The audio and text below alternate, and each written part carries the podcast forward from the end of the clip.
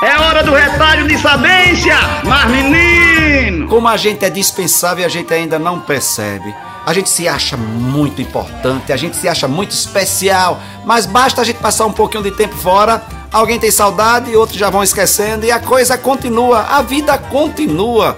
Como a gente é dispensável e a gente não consegue perceber que a gente tem que correr atrás, fazer com que alguém sinta falta da gente.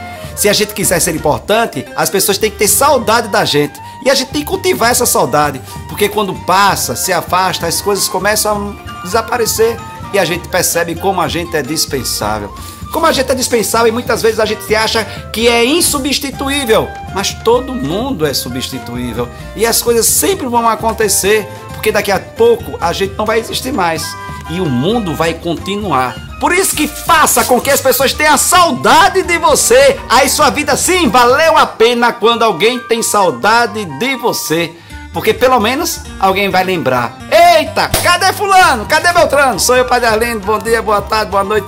Mas menino, eu sei que eu sou dispensável, mas faço questão de deixar saudade. Oxô, oxô, oxô, oxô.